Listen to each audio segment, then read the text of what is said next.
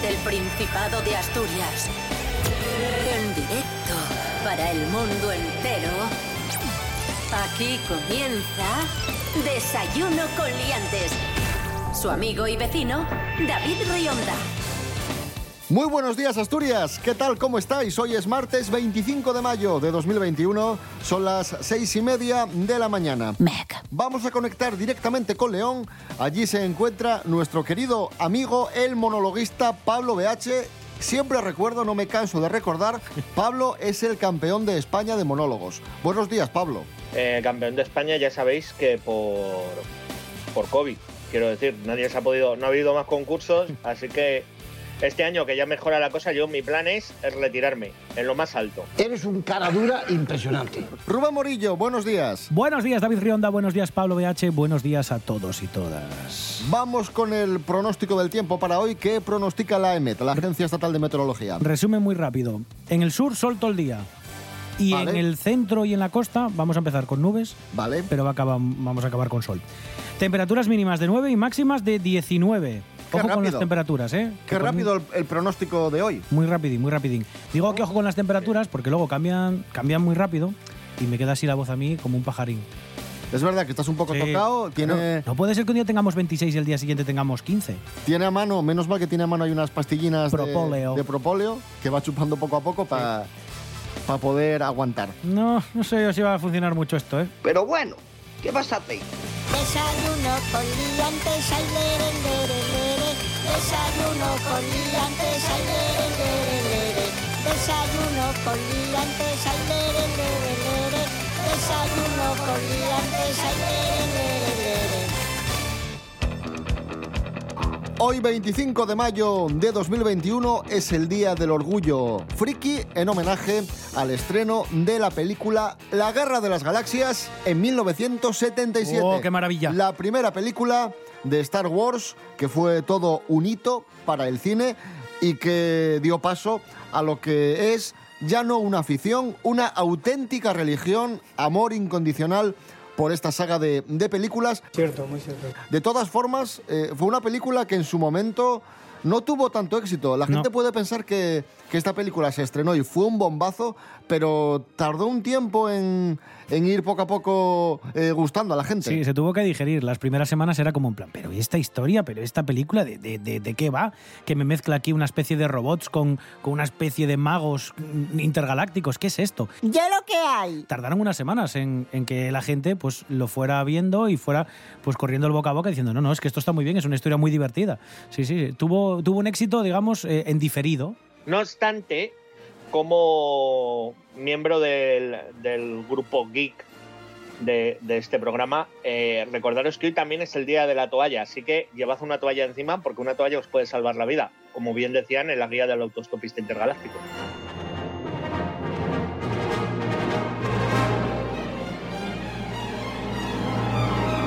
Y un día como hoy de 1973, en Londres, el músico Mike Oldfield lanza el disco Tubular Bells. ¿Por qué comentamos esto? Porque, así como decía yo que Star Wars es religión para muchos, Mike Oldfield también es religión para Rubén Morillo, es su ídolo Amén. musical, ¿no? Entonces vamos a aprovechar esta efeméride para que Rubén Morillo nos cuente algo de Mike Oldfield y este disco Tubular Bells, que si no me equivoco, cuando Mike Oldfield lanza este disco en el 73, Mike Oldfield era Chiquitín, sí. sí. prácticamente un niño. Era un guaje, era un guaje, sí. De hecho, había hecho sus primeras maquetas en su casa, en casetes. Es ciertísimo. Y conoció a Richard Branson, el dueño de Virgin, que le da la oportunidad de, en ratos libres, mientras otros grupos graban en el estudio que tenía Richard Branson, dice, bueno, tú en los ratos libres, mientras graba un grupo y otro, tú puedes hacer tus cosas, para tus discos.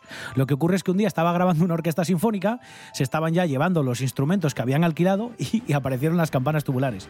Y dice Michael Field, "Eh, eh, ¿qué es eso que os lleváis ahí tan chulo, así como unos tubos?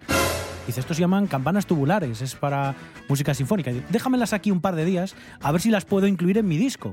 Pues imaginaos si fueron importantes para, para la carrera de Michael Field, que se han con- convertido en el emblema de, de Michael Field. No solo hay un Tubular Bells, sino que hay muchos discos que, que se llaman Tubular Bells o que incluso tienen reminiscencias del primer disco de Michael Field, que se hizo súper famoso, entre otras cosas, por aparecer un cachito en la película El Exorcista. Incluso la imagen de Michael Field la asociamos a una campana tubular, es la Exacto. portada del disco, ¿no? Exacto, sí, sí. Sí, de, de muchos, ¿no? no solo de los tubular, sino a veces incluso de forma disimulada. El logotipo de su propia discográfica también es el de la campana tubular típica en forma de triángulo.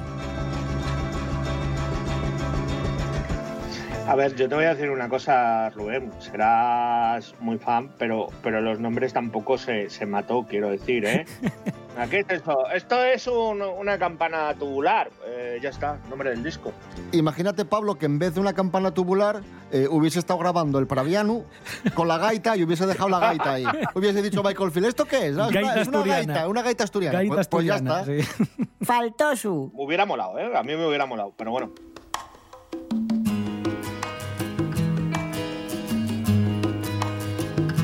Como decíamos, Mike Oldfield era un chavalín cuando grabó Tubular Bells, tenía más o menos 17 años. Y, y es cierto que cuando somos jóvenes, no sé si os pasa, cuando eres un chavalín, chavalín, chavalina, tienes eh, ciertos gustos hacia otras personas, es decir, me atrae este tipo de persona, con esta forma de ser, con este físico, y a medida que te vas haciendo mayor, van variando tus, tus gustos.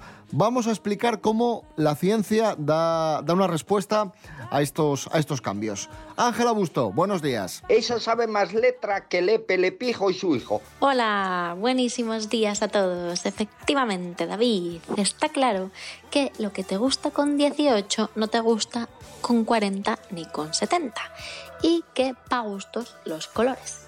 Así que no nos sorprende este reciente estudio que nos asegura que la atracción sexual va variando según el sexo y la edad de la persona y que recoge, para ser exactos, respuestas de 7.325 australianos de entre 18 y 65 años sobre la importancia que daban en sus parejas sobre nueve rasgos divididos en tres categorías. Por un lado estarían los estéticos, donde entra la edad, el atractivo y la condición física.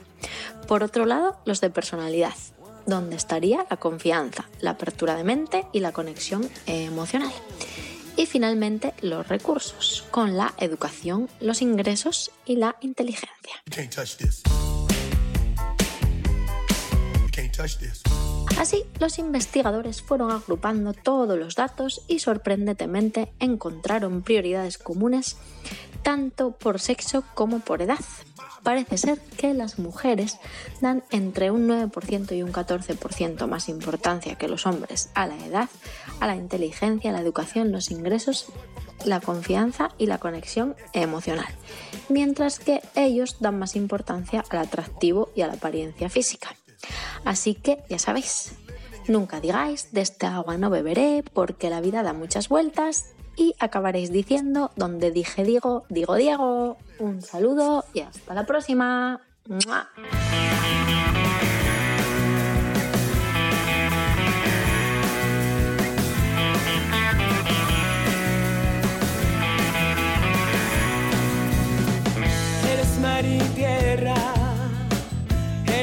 Playa cálida y helada, la par que me excita y me altera, que me endulza y amo sin final. Es montaña, es Asturias, son los picos eternos, inmensos, cargados de sensibilidad.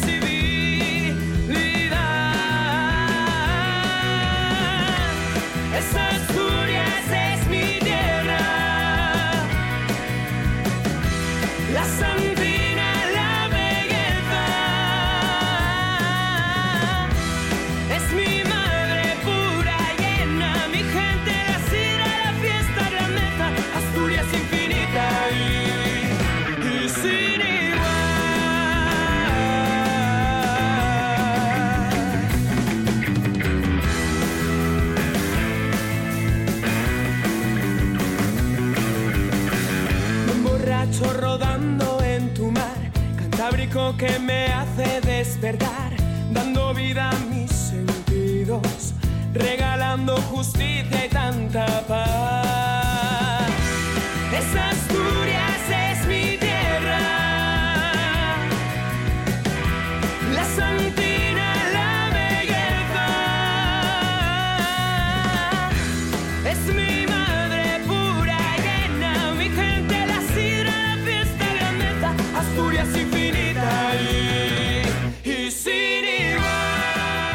Cangas, Asturias, música asturiana, aquí en Desayuno Coliantes. Esto es RPA, la radio autonómica de Asturias. Hoy es martes 25 de mayo de 2021. Maravilloso.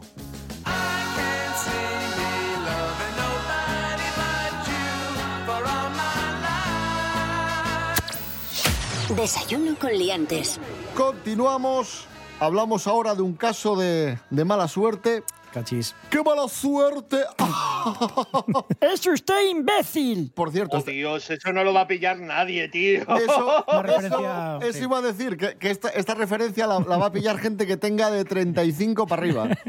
Pues muy bien. Bueno, titular. ¿Qué acaece? Destruye 22 millones de euros al poner a lavar unos pantalones con el boleto ganador de la lotería dentro. Sí, sí, sí, sí. La sí. peor pesadilla ¿eh? de esta persona. Superloto Plus, hay un bote de 22 millones de euros, le tocan a una persona y tiene para cobrar el boleto hasta el 13 de mayo. El 13 de mayo no aparece nadie.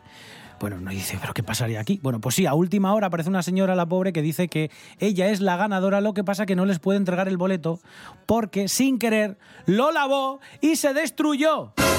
Cuidado. Bueno, ¿Esto, ¿Esto dónde, por cierto? En California. Esto fue en California. ah, vale, vale. Si es California ya me da menos. Entonces, claro, lavó unos pantalones con este, con, con la combinación ganadora 23, 36, 12, 31 y 13, ¿vale? Con el mega número, es que lo acertó todo además.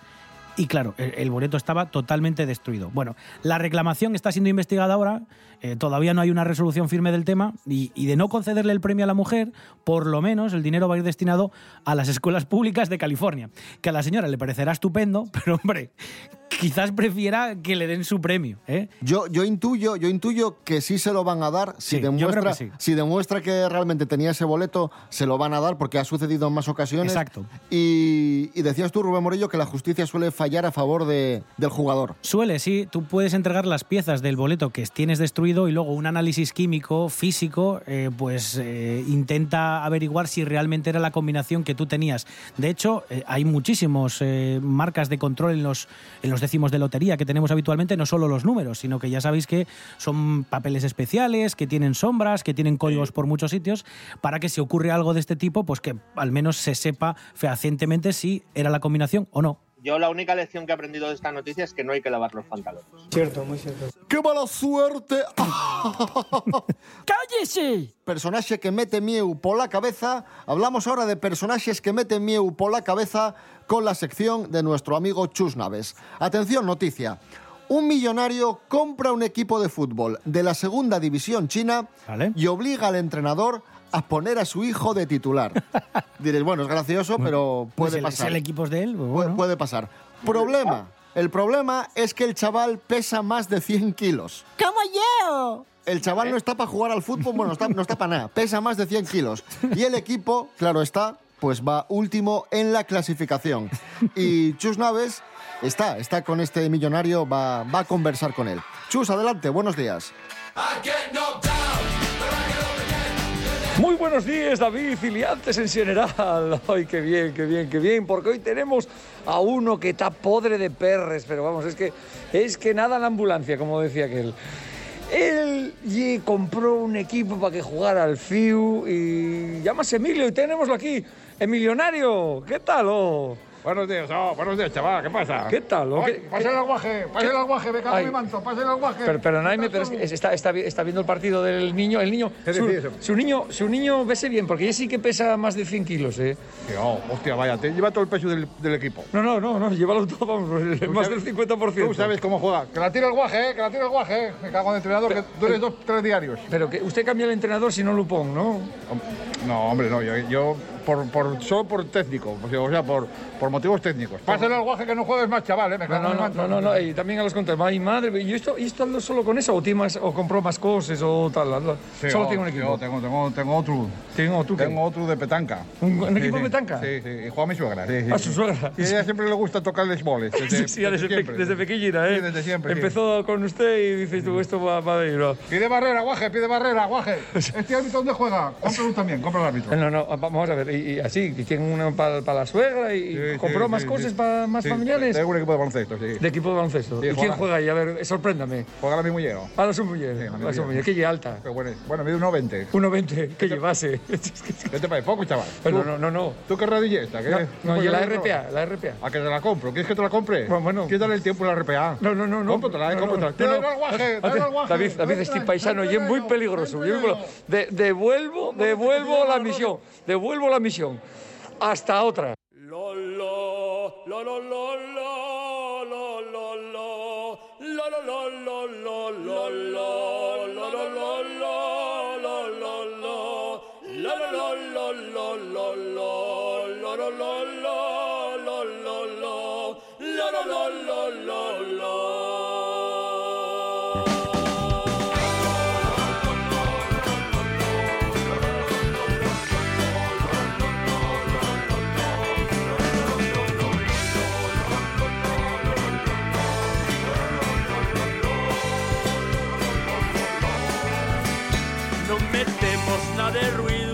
Somos de desear vivir.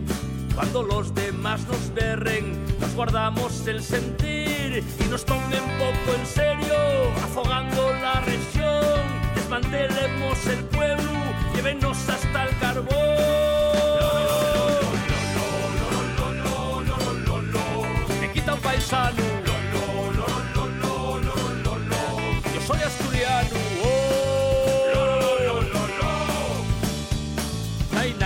Nos defienda les cortes de Madrid.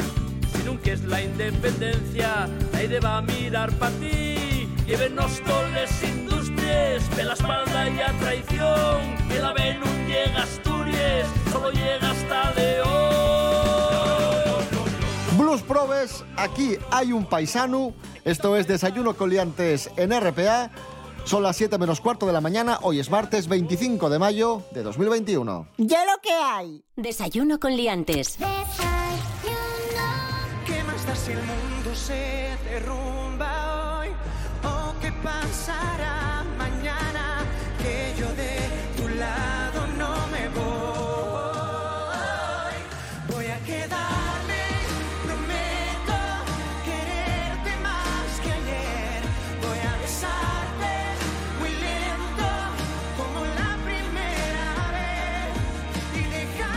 En fin, ahí está sonando la canción que nos representó en Eurovisión el pasado fin de semana.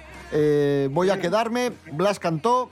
Enésimo desastre en Eurovisión, solo tres puntitos, los terceros por la cola. Siempre negativa. Siempre negativa. Nunca positiva. Lo, lo que nos pasa siempre en Eurovisión. Mary Coletas, buenos días. Hola, buenos días, señoras y señores. ¿Qué tal? ¿Qué balance hacemos de la participación de, de España en este festival? Pues nada, el de todos los años más o menos, que no nos traemos ni ningún puesto relevante. Es que llevamos unos años desde 2013 que siempre quedamos 20 o peor. Es que es de desastre. ¿Y de quién es la culpa de, de esto, Mary? A ver, los artistas no tienen culpa ninguna porque ellos van para hacerlo lo mejor posible. A veces pues sale mejor la actuación, otras veces sale peor. Pero suele salir bien, porque es que Blas cantó, can- no lo hizo mal. No, él lo hizo muy bien. Aquí el problema, mucha gente acusa que el festival tiene mucha componente política, otros dicen que las votaciones del público son siempre por afinidad o por cercanía con un país vecino que te suele dar los 12 puntos, pero este año ni siquiera Portugal o Francia nos dieron ningún puntito. Aquí quizás es mm, muy importante la promoción del artista en otros países. Si recordáis, en el año 2012 Pastora Soler nos dejó muy bien con un décimo puesto.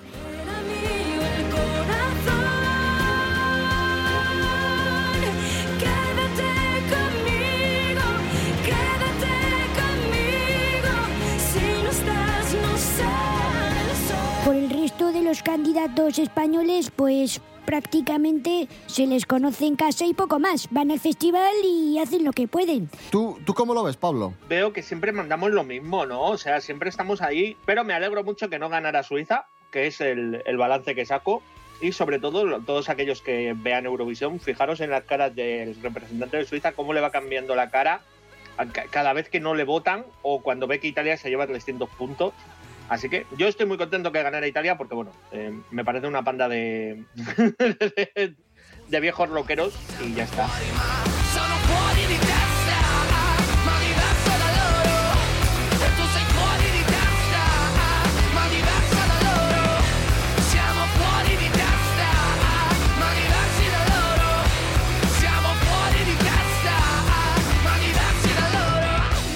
Mericoletas, gracias. De nada. ¿Quieres decir algo a Blas Cantó antes de irte? Bueno, que lo ha hecho muy bien, que él fue, hizo lo que tenía que hacer, que era afinar y cantar bien, y eso ya lo hizo. Y luego que no se preocupe por lo que ha ocurrido. Y ya está, y esa es la noticia. España cotiza la baixa en Eurovisión, pero el arte de los grandes genios revalorízase col tiempo. Lucía Montejo, fálanos da Reu de una puya récord. Lucía, buenos días. Muy buenos días, David. Más de 103 millones de dólares, 85 millones de euros y el precio pagado por un comprador desconocido por un cuadro de Picasso. La obra formaba parte del yote puesto a la venta en Nueva York por la conocida casa de subastes Christie's.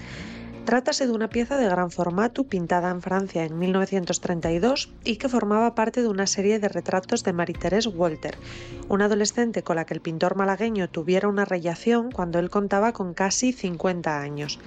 Esta diferencia de edad que güey faría saltar todas las alarmes no impidió que Picasso retratara a la menor desnuda en numerosas ocasiones. En este caso, Picasso retrata a la joven sentada junto a una ventana. El precio de salida ya era de 55 millones de euros y ascendió rápidamente gracias a la puya de dos compradores anónimos.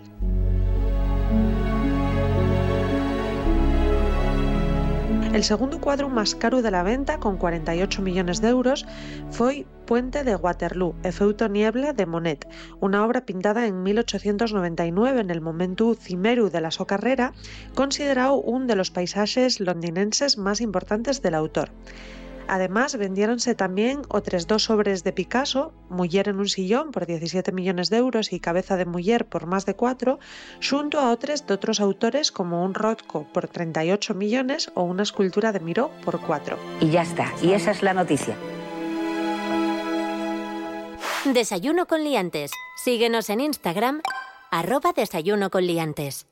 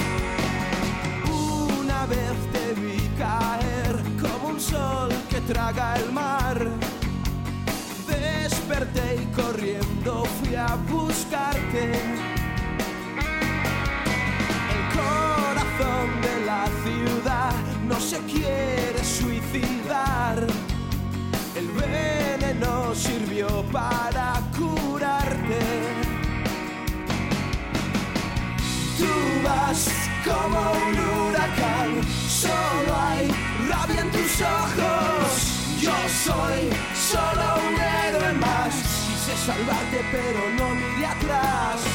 Y devastado me dejé arrastrar por ti. Babylon Chat, como un huracán, este himno rock dedicado al Real Oviedo, que, que nosotros a su vez dedicamos a toda la afición azul y también a toda la familia del Real Oviedo, que está pasando por un momento muy muy amargo tras la trágica desaparición de su director deportivo, Arnau. Así que para ellos va y descanse en paz, Arnau.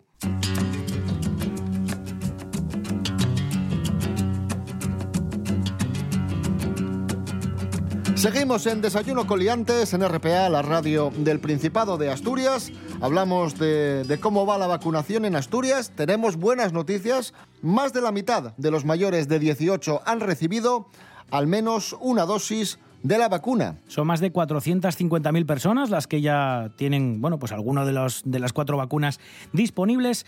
Y bueno, con pauta completa, esto es muy, muy importante, más que, que solo que los que tengan un pinchazo, es que ya está el 27% de la población de Asturias. Es decir, hay casi un tercio de la población asturiana que ya está completa, vacunada al 100% con las dos dosis. Esto es una magnífica noticia, ¿vale? La campaña, hay que decir que sigue progresando a buen ritmo. Ahora están con la década de los... cincu- Bueno, década. Están con la gente Con que la- tiene de 50 a 59 y muy pronto llegará Davidín y lo siento, lo siento. Sí, sí, sí. Y los de 49 a 40. Serás de los últimos, no te preocupes. Claro, claro, Como persona de, de mayor edad eh, de este programa, ¿cómo, cómo, afrenta, uy, ¿cómo afrentas?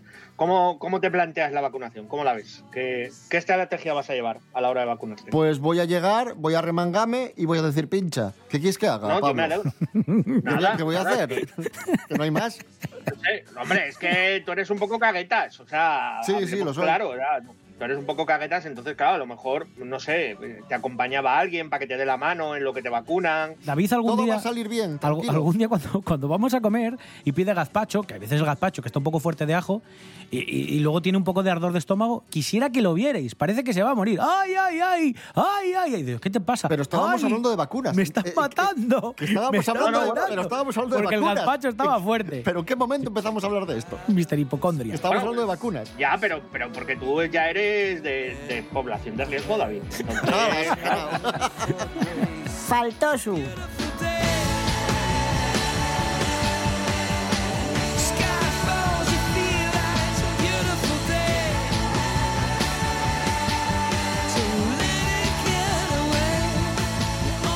Pablo BH, una preguntina. Si tuvieses un hijo o una hija, ¿cómo, cómo los llamarías? eh, ven aquí. Nos encontramos sin duda ante un personaje inquietante.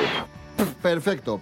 Bien, tenemos, tenemos datos del INE, del Instituto Nacional de Estadística, los nombres de moda en Asturias.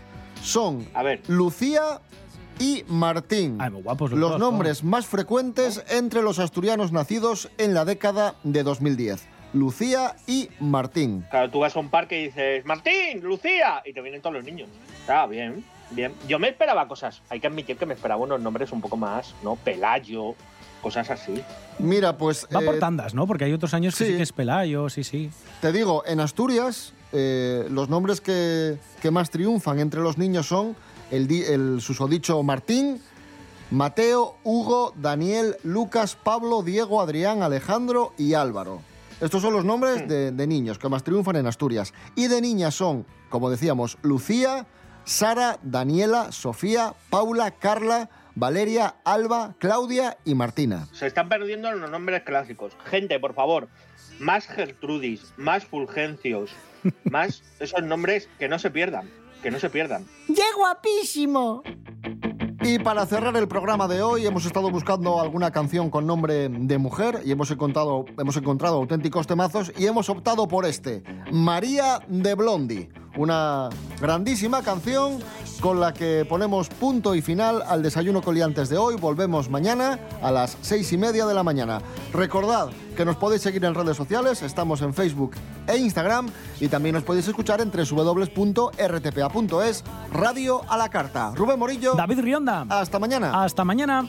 Pablo BH, gracias. Eh, David Leanda, Rubén, de nada. Eh, eso, ya sabéis, hoy llevar la toalla, que va a cambiar la temperatura y se hace frío eso.